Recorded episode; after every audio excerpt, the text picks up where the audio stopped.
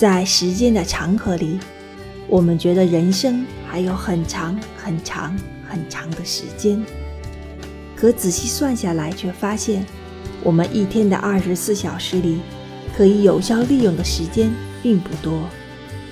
我们总觉得时间还有很多，却发现一转眼，大半年已经过去了。时间犹如白驹过隙，无法停留，也无法倒转。只有好好的珍惜当下。